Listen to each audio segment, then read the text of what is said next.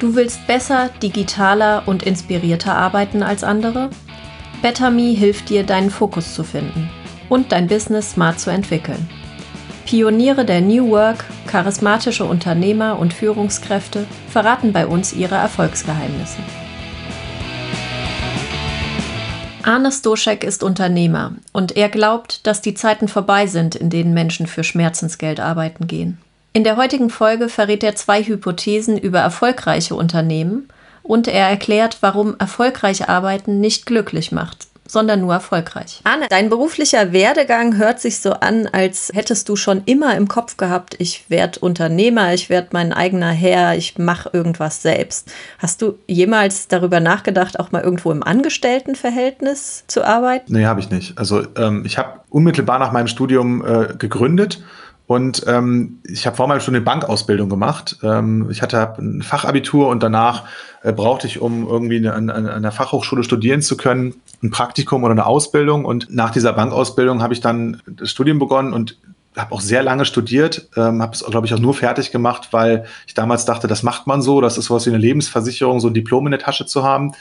Und parallel zum Schreiben der Diplomarbeit habe ich schon mit meinem Partner Nils damals ähm, an Businessplänen geschrieben und, und wir haben dann einige Businessplan-Wettbewerbe, irgendwie Platzierungen gemacht und, und Preise gewonnen. Und die haben uns auch so ein bisschen finanziert in der Anfangsphase ähm, und, und haben, das, haben das weiter vorangetrieben, dass wir einfach die Zeit hatten, dran zu bleiben. Ja. Aber nee, drüber nachgedacht, angestellt zu arbeiten, ähm, habe ich wahrlich nie. Warum? Hm, wahrscheinlich, weil das irgendwie getrieben war von, von, dem Gedanken, ja, was Eigenes zu tun und mich vielleicht auch ein Stück weit irgendwie zu verwirklichen und weil ich auch immer dran geglaubt habe, dass Unternehmertum ja ein spannender, spannender Weg ist, A, um so finanzielle Unabhängigkeit irgendwann mal aufzubauen, aber auch um wirklich zu gestalten. Also was ich jungen Gründern allerdings nicht zwingend empfehlen würde, also was mir schon äh, ein bisschen abgegangen ist, gerade in meiner, in meiner frühen äh, Phase, war einfach Unkenntnis, abgesehen von der Ausbildung, wo ich auch noch sehr jung war vor dem Studium, habe ich ja nicht viele Prozesse und, und Abteilungen und äh, Arbeitsweisen kennengelernt, äh, die man in einem etablierten Unternehmen oder einem Start-up oder einem größeren Unternehmen einfach kennenlernt. Und da ist ja viel Gutes dabei, weil das ja ein gewisser Grad an Professionalisierung ist. Die Unternehmen machen das ja schon sehr, sehr lange. Und das immer durch Trial and Error und, und Learning by Doing zu lernen, äh, und alles falsch zu machen, ähm, bis man dann irgendwann weiß, was alles nicht funktioniert, bis man etwas gefunden hat, was funktioniert. Und das ist dann auch selten der Best Practice. Das ist schon relativ aufreibend, beziehungsweise das ist ein sehr kurvenreicher Weg. Ja. Mm, könnte man schneller haben. Das könnte man schneller haben, genau. Und ich glaube, nicht umsonst kommen viele Leute mit einem BWL-Hintergrund, die eine Zeit lang irgendwie sowas wie Beratung gemacht haben, später mal irgendwann dazu, äh, etwas zu gründen. Und ich glaube, gerade so ein Beratungsmodell, wo man sich verschiedene Unternehmen, verschiedene Geschäftsmodelle in sehr, sehr kurzer Zeit angucken kann, wo man auch sehr viel arbeitet, wahrscheinlich in, in wenig Zeit und dann eben eine steile Lernkurve hat, äh, ist vielleicht auch eine ganz interessante Vorbereitung ähm, in, äh, in, ins Unternehmertum.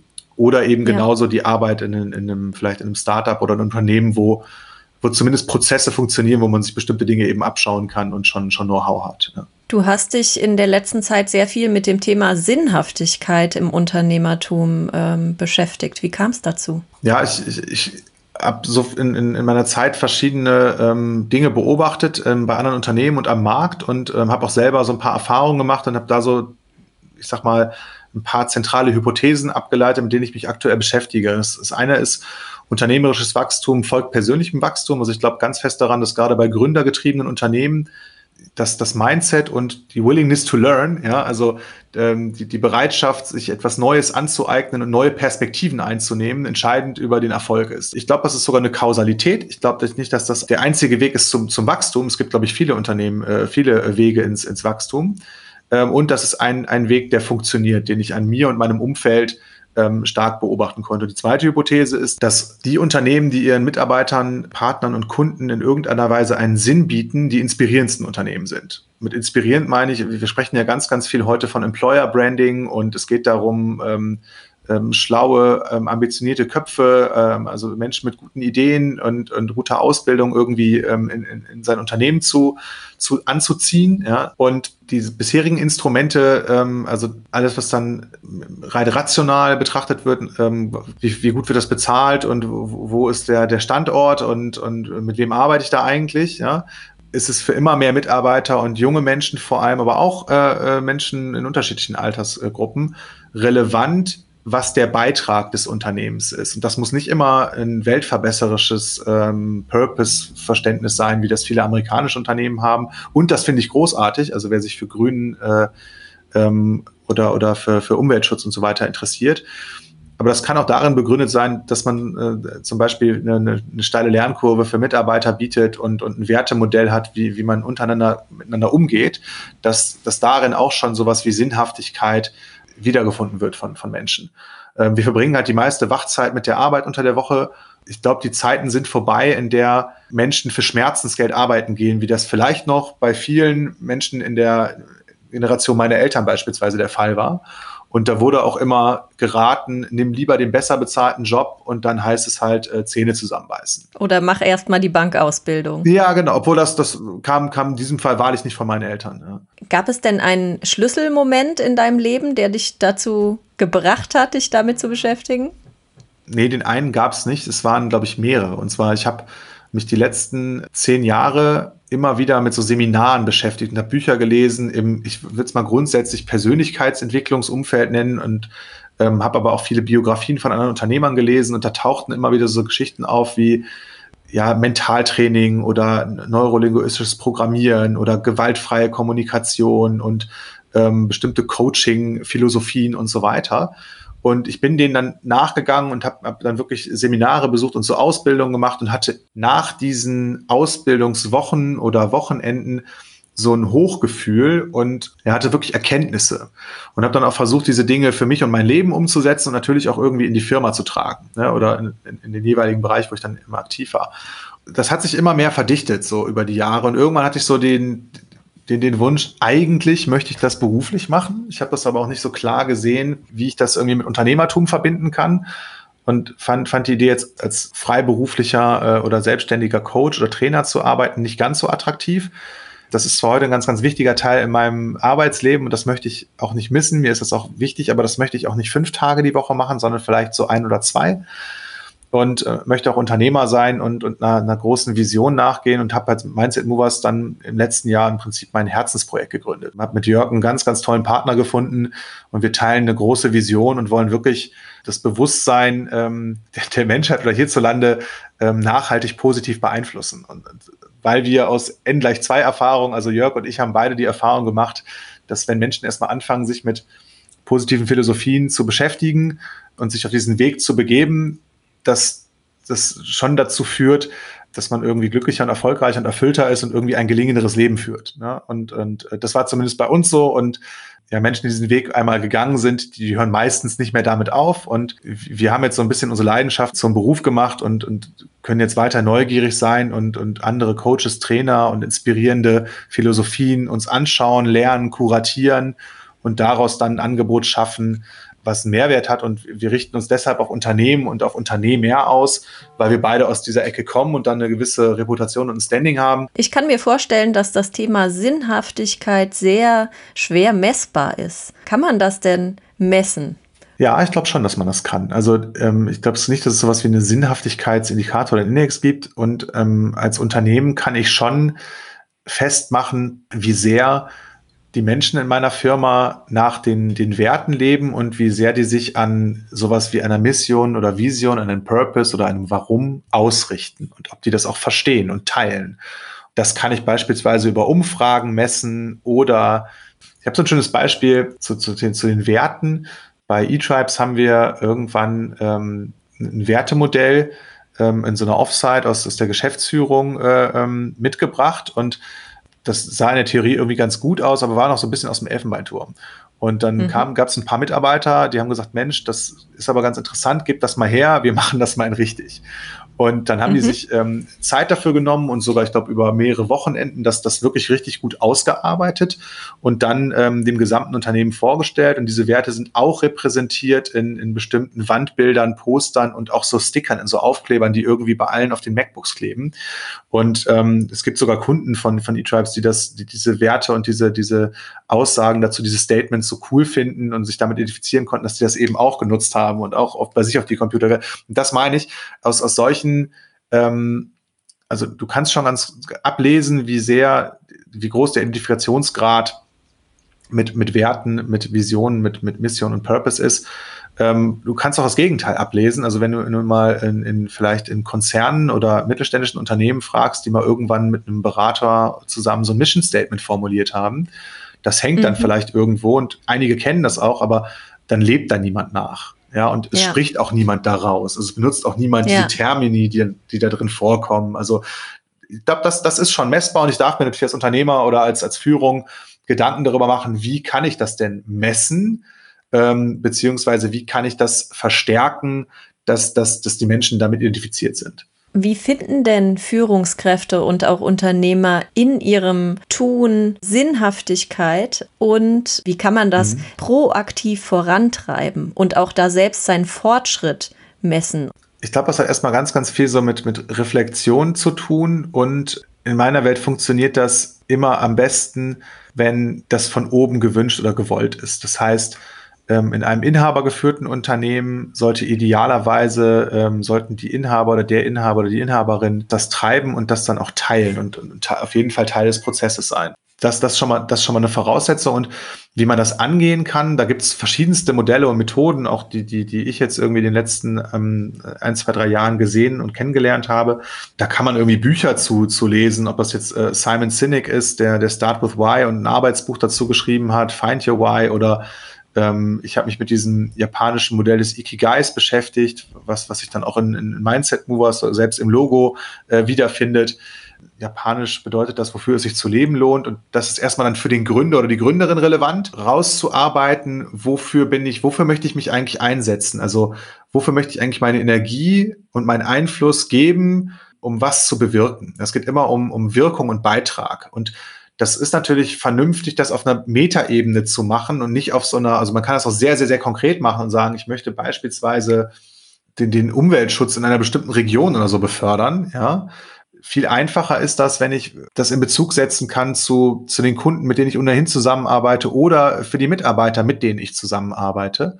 Und wenn, wenn da der Purpose oder das Why zum Beispiel auf Menschen ausgerichtet ist und ähm, ich möchte beispielsweise ähm, Menschen dabei unterstützen, zu wachsen oder ähm, äh, positive Erfahrungen zu machen oder Neues zu lernen. Ja, und dann ist die Frage, kann, möchte ich mich selber daran messen lassen und äh, bin ich so integer, dass ich, dass ich das auch ernst nehme und dass ich das auch hinterfragen lasse und das nicht nur mhm. als netten Claim drüber schreibe. Und dann kann ich danach eben fragen, ähm, sind die Handlungen und die Entscheidungen, die ich treffe, danach ausgerichtet? Also kann man das an dem, was das Unternehmen wirklich tut und entscheidet, auch ablesen? Und ist das nicht nur ein frommer Wunsch? Ja. Das geht schon. Und das funktioniert ja. immer dann am besten, je mehr Menschen ich da, da in diesen Entwicklungsprozess und in diese Formulierung mit einbeziehe. Ich glaube, dass es dafür aber auch Zeit braucht und dass das kein, ich ziehe mich für einen Tag raus, denk mal drüber nach, komm wieder zurück und äh, habe die Sinnhaftigkeit gefunden ist. Das ist ein Prozess. Auf der anderen Seite reden wir aber gerade sehr viel über Workload, Mental Load,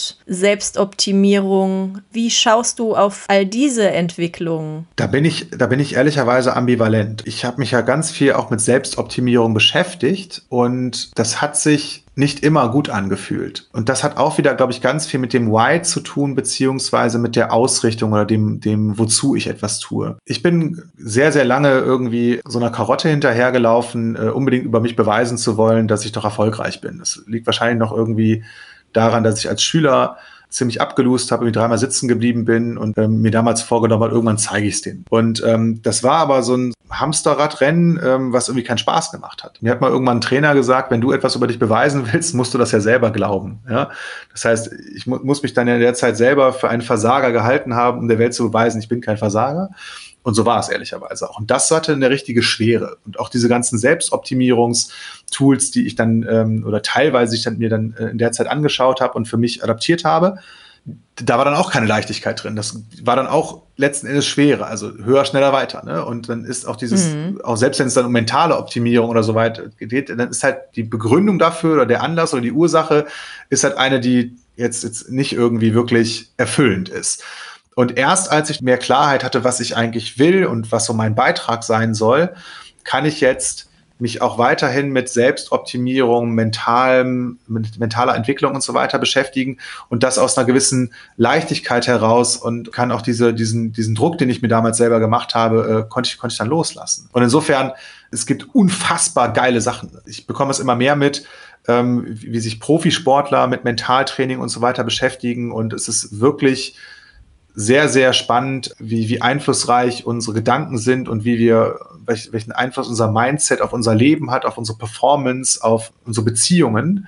Und es darf sich auch jeder nochmal fragen, wozu er das macht. Selbst wenn es halt nur darum geht, höher, schneller, weiter, ähm, ist das auch gut, weil ich habe ja vorher schon gesagt und diese These vertreten, Menschen, die beginnen, sich auf diesen Weg zu begeben, die, die kommen zwangsläufig zu irgendeiner Erkenntnis und mir geht es ja darum, ich möchte ja positive Philosophien deshalb promoten und mehr in die Welt tragen, weil ich glaube, dass Menschen mehr mit sich selbst in Verbindung kommen. Und dann fangen wir an, uns die richtigen Fragen zu stellen. Mein Partner hat mir mal einen Satz gesagt, als, die, als ich mich entschieden habe, ähm, aus der Geschäftsführung bei, bei E-Tribes rauszugehen. Erfolgreich arbeiten macht halt nicht glücklich, macht halt nur erfolgreich. Das hat es irgendwie so schön zusammengefasst, was ich irgendwie nur so gefühlt habe, aber gar nicht so, so klar sagen konnte. Und es stimmt halt oder die Erfahrung habe ich zumindest gemacht für mich. Und ähm, das hat mich dann nochmal da, darin bestärkt, halt wirklich jetzt eher danach zu suchen, was mich, was mich erfüllt. Also was macht mir wirklich beim Tun schon Spaß, so dass ich Erfüllung im Tun und in meinem Schaffen habe. Und das ist für mich übrigens schon ein Ausdruck von Sinnhaftigkeit. Ähm, versus muss ich erst ein Ziel erreichen, um in der Hoffnung, bei Erreichung dieses Ziels Erfüllung zu spüren oder irgendwie Glück. Ja, ich kann mir vorstellen, dass diesen Weg zu beschreiten, das ist ja eine sehr individuelle Sache. Jetzt arbeitest du auch mit jungen Gründern zusammen. Du hast einen äh, Lehrauftrag an der Hochschule in Düsseldorf im Bereich Gründung und äh, Unternehmertum. Hast du Gründer kennengelernt, die ihr Warum schon gefunden hatten, als sie gegründet haben? Nee, ich fange aber mit dieser Fragestellung an. Das Ding ist, als junger Mensch habe ich ja erstmal alle Möglichkeiten, wenn nur ein weißes Blatt vor mir liegt, oder ich habe wahrscheinlich immer alle Möglichkeiten, nicht nur als junger Mensch. Wenn ich schon die Möglichkeit habe zu gründen oder etwas gründen will, warum dann nicht noch etwas gründen, was äh, in, in was ich selber Sinnhaftigkeit erkennen kann? Und ähm, das einfach miteinander zu verknüpfen oder in Verbindung zu bringen, ähm, ist deshalb auch funktional aus meiner Perspektive, weil das auch Resilienz fördert und, und das Durchhaltevermögen erhöht, etwas ja immer mal wieder zu verändern. Heute will man pivoten sagen vielleicht oder ähm, einfach dran zu bleiben, weil, weil Gründen ja auch statistisch ähm, gesehen ja ähm, selten im ersten Anlauf funktioniert, sondern das ist ja in der, Weg, in der Regel mit sehr, sehr viel Umwegen und, und Erkenntnissen und, und äh, Learnings und auf die Schnauze fallen und wieder aufstehen verbunden. Ähm, und wenn es einfach etwas ist, was nicht nur ähm, einen relevanten Markt adressiert und irgendwie eine spannende Zielgruppe hat und ähm, funktionieren könnte aus bestimmten Business-Metriken oder, oder Perspektiven heraus, sondern eben auch noch etwas, in dem ich selber Erfüllung erkennen kann oder ähm, einen Beitrag leiste für etwas, was mir wichtig ist, äh, dann bleibe ich wahrscheinlich länger dran. Deshalb ist das auf jeden Fall ähm, in, in, in einer der ersten Sessions äh, in meiner Vorlesung äh, oder in diesen Projekten, die ich da mit den Studierenden mache, ähm, immer eine, eine Fragestellung, die, die zu Anfang gestellt wird. Ich frage mich immer, ob man Unternehmertum überhaupt theoretisch lehren kann. Nein, ich, ich versuche das gar nicht. Ähm, also meine Absicht dahinter ist, ich möchte inspirieren. Also ich möchte ähm, junge Menschen, denen, denen möchte ich die Möglichkeit des Unternehmertums ähm, als Alternative zur Selbstständigkeit und zur Festanstellung ähm, aufzeigen. Als Unternehmer geht es halt darum, auch eine Organisation zu bauen und, und Menschen dazu zu begeistern, für die eigene Sache äh, einzutreten. Und ähm, als Selbstständiger mache ich das eben alleine. Ja? Ich kann das halt aus der eigenen Erfahrung dort ähm, ja repräsentieren und, und, und Geschichten teilen. Manchmal habe ich auch irgendwie Leute aus meinem Netzwerk, die dann mal als Gastvortrag äh, kommen und nochmal spannende Einblicke aus anderen äh, Unternehmen geben können. Und vielleicht ist dann der eine oder die andere dabei, die darüber nachdenkt und, und äh, für die das dann irgendwie ein Anstoß ist, das doch zu wagen zu wollen. Und grundsätzlich glaube ich, dass das jetzt kein Lehrfach ist, ähm, wo ich sage, man, man setzt da 20 Leute rein und nach einer gewissen äh, Ausbildungszeit sind die alle Unternehmer. Ähm, mhm. Und dass das dann auch funktioniert. Das hat aber viel mehr damit zu tun, wie sehr das jemand will als wie, was so die, die Voraussetzungen von, von Skills oder so angeht. Um erfolgreicher Unternehmer zu sein, braucht es Willen und äh, Sinn. Was braucht es aus deiner Sicht noch? Ja, so, sowas, was man mit Resilienz wahrscheinlich ganz gut zusammenfassen würde. Also ja, und eine gewisse, äh, im Englischen würden wir sagen, Boldness, also dass man wirklich dafür einsteht, was, was, was die eigene Idee ist. Also als Unternehmer gucke ich mir irgendetwas an und stelle was in Frage, was, was ähm, etwas Bestehendes oder irgendeine Konvention und will ja in irgendeinem Bereich irgendetwas anders machen. Da stößt man natürlich dann irgendwie auf, auf Widerstand und, und wenn man dann anfängt, irgendwelche Hypothesen darüber zu bilden, dafür irgendwie einzustehen. Und eben, wie gesagt, Resilienz, weil das auf jeden Fall äh, mit Rückschlägen verbunden ist. Und ich glaube zum Beispiel, Resilienz ist trainierbar. Ich lese sehr viel darüber, dass aber der ähm, Grundstock dafür in unserer Kindheit gelegt wird. Also wie widerstandsfähig sind wir? Wie kann man das aus deiner Sicht im Erwachsenenalter trainieren? Da kann ich auch wieder nur von mir auf andere schließen. Ich habe das viel in Seminaren, Coachings und Trainings äh, gelernt und trainiert. Ähm, und ich lebe in der ähm, aus so einer Philosophie heraus, in, in der ich sage, alles im Leben ist für mich. Also auch die Erfahrungen, die erstmal äh, für mich negativ oder unerwünscht sind, äh, sind auch in irgendwie Geschenk. Manche Geschenke sind einfach scheiße verpackt. Ja, und ich kann dann erst in der nächsten oder übernächsten Ergebnisiteration in einer, in Anführungsstrichen, Negativerfahrung etwas für mich erkennen, was vielleicht doch positiv ist, also wozu das gut war. Und ähm, unser Leben wird nicht bestimmt von den Ereignissen an sich, sondern aus diesen Schlussfolgerungen, die wir daraus gezogen haben. Und wenn ich mit mhm. anderen Menschen gemeinsam ähm, Gespräche führe und, und meine Probleme, Herausforderungen und, und Fuck-ups ähm, reflektiere, da, das stärkt, glaube ich, die Resilienz und die Perspektive ähm, äh, schafft wieder neue Perspektiven. Ja? Ähm, ich darf diesen Schlussfolgerungen, die ich halt ähm, in, in, bestimmten Situationen äh, getroffen habe und die ich für, ähm, für wahr halte, also meine, meine Überzeugungen, meine Beliefs oder Glaubenssätze, die erkenne ich immer dann, wenn ich irgendwo an eine Grenze stoße oder dann wird mir zumindest bewusst, ey, da ist irgendwas, ich habe ja irgendwas damit zu tun und das ist meistens nur eine Haltung, die mir da im Wege steht, ja, über irgendetwas, ja. über eine Sache. Ja ähm, oder über ein Konzept, sagen wir mal. Und dann hilft einfach der Dialog mit, mit Menschen, ähm, die, die für mich sind und äh, die mich dabei unterstützen und begleiten wollen, äh, das, das, das aufzulösen ähm, und eine neue Perspektive zu finden. Wir haben alle viele anstrengende Monate hinter uns äh, in der Ausnahmesituation Corona-Pandemie. Ganz viele Unternehmen, ganz viele Mitarbeiter ähm, haben gelernt, von heute auf morgen deutlich digitaler zu arbeiten. Das raubt vielen auch auf die Dauer ziemlich viel Kraft. Wie kann man denn da die eigene Widerstandsfähigkeit erhöhen? Da, da kann ich, also kann ich aus meiner eigenen Erfahrung einfach nur äh, etwas teilen. Und zwar, ich mache zwei Dinge. Ich gehe jeden Tag spazieren, egal wie das Wetter ist. Das heißt, ähm, ich habe ja sonst hatte ich zumindest Transferzeiten. Das heißt, ich bin entweder morgens zum Flughafen gefahren oder habe mich ins Auto gesetzt, bin ins Büro gefahren und ähm, habe mich da also so ein bisschen bewegt und jetzt findet halt alles zu Hause statt. Ich habe hier ein Arbeitszimmer. Ähm, ich empfinde das auch als anstrengender, ähm, sechs Stunden in, in Zoom-Meetings zu sein, als ähm, sechs Stunden Live-Gespräche zu führen, was ja vorher auch so ein bisschen mein Alltag war. Und mir hilft es dann wirklich, ähm, mich zu bewegen an der frischen Luft. Und, und ähm, das, das andere, das ist eine äh, Arbeitsendroutine, die, die hat mir mein Partner Jörg quasi vermittelt, bevor ich hier abends ähm, aus dem äh, Büro rausgehe ähm, schaue ich nochmal in meine Inboxen rein und versuche da möglichst äh, äh, klar zu sein oder zumindest nochmal die Dinge zu identifizieren, wo ich weiß, ich muss noch, muss noch mal reagieren. Ähm, einfach um dann diese Tür zuzumachen für Kommunikation, ja, dass da noch irgendwas mhm. kommen könnte. Äh, oder dass, dass ich drüber nachdenke, oh, da habe ich noch was vergessen oder wen. Dann mache ich eine kurze Meditation. Ich mache das auch nicht wirklich jeden Tag leider, aber ähm, immer wenn ich das mache, hilft mir das wirklich drei Minuten und dann lasse ich mein Handy hier liegen und mache es auf Flugmodus, weil das immer so ein Bereich war. Ähm, ich war immer zu Hause nicht so präsent äh, ähm, in Richtung meiner Kinder und meiner Frau. Das hat auf jeden Fall nicht dazu gefördert, dass ich zu Hause präsenter bin. Also bleibt bleib das Handy dann hier liegen. Das hilft mir dann schon wieder, diesen Switch hinzubekommen von Arbeit auf, auf äh, Privatleben umzustellen. Habt ihr andere Rituale bei Mindset Movers oder erzähl kurz, wie eure Tagesabläufe sind? Genau, auch, auch eine, danke für die Frage. Ähm, wir starten, äh, Jörg hat da viel Erfahrung mit, der hatte nämlich schon mal eine komplette Remote Company, also ein E-Commerce-Unternehmen, äh, Kawaii, ähm, haben die, früher auch schon remote geführt, bevor das jetzt hip war.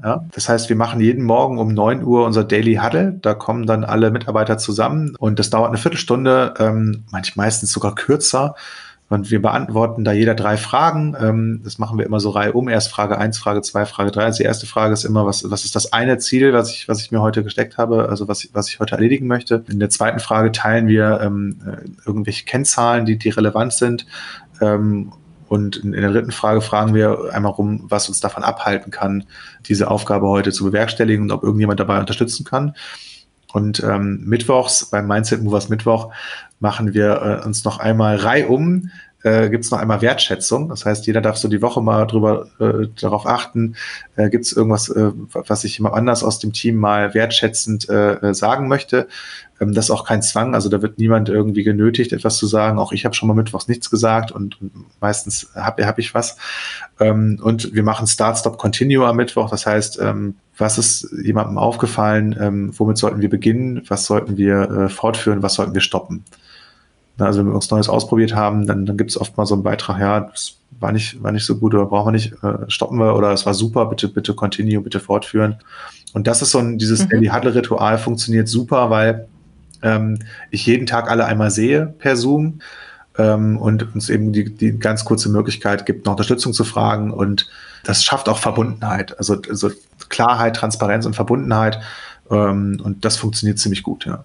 Habt ihr irgendein Werkzeug gefunden, äh, wie ihr das Socializing erhöhen könnt, wenn alle im Homeoffice über, äh, auf Dauer sind? Also wir kommunizieren viel über Slack und dann, dann gibt es halt noch, ähm, ich sag mal, viele Zoom-Calls, auch so bilateral. Ähm, also ich bin, schon mit, mit, den, mit den meisten Leuten irgendwie immer wieder in Verbindung. Aber jetzt noch irgendwelche Coffee-Calls oder so haben wir, haben wir nicht. Wie schafft ihr es denn, äh, fokussiert zu arbeiten, also den Output zu erhöhen? Im Moment versuchen wir gar nicht den Output zu erhöhen, sondern eher die Qualität. Und äh, wir arbeiten viel mit, mit äh, so Dropbox Paper, also einfach oder in, in, ähm, in, in gemeinsame Dokumente rein. Mir hilft zum Beispiel das Daily Huddle wirklich schon fokussiert zu bleiben, weil ich mich natürlich schon vorher frage, was teile ich gleich, was ist, was ist mein Fokus heute? Und auch diese Reduzierung auf, auf One Thing, auf eine Aufgabe, ist, ist eine sehr gute Idee, weil ich mich dann auch schon produktiv fühlen kann, wenn ich diese eine wichtige Aufgabe erledigt habe. Meistens ist es natürlich, sind es mehrere Dinge an so einem, an so einem Tag. Und was, was mir ehrlicherweise geholfen hat, ist, dass ich meine Ambitionen viele Dinge zu erledigen, etwas reduziert habe. Also ich schaffe gefühlt viel mehr, weil ich so ein bisschen von dem Ambitionsgas runtergegangen bin. Das und das muss ich heute auch noch schaffen. Ähm, ich lege mir dann jetzt weniger, äh, lieber weniger Aufgaben in den Tag oder To-Dos und, und ich arbeite ja auch viel konzeptionell. Und ähm, das fühlt sich dann abends besser an, äh, wenn ich nicht noch in der To-Do-Liste irgendwie äh, jede Menge unerledigte oder äh, Aufgaben habe, sondern wenn ich die in Anführungsstrichen wenigen Sachen, die ich mir vorgenommen habe, dann auch geschafft habe. Ja, danke, Arne, für die Gedanken zum Thema Sinnhaftigkeit im Unternehmertum. Sehr gerne, sehr gerne. Vielen Dank fürs Zuhören. Die nächste Folge hört ihr in zwei Wochen. Better Me, Work Smart, Be Inspired.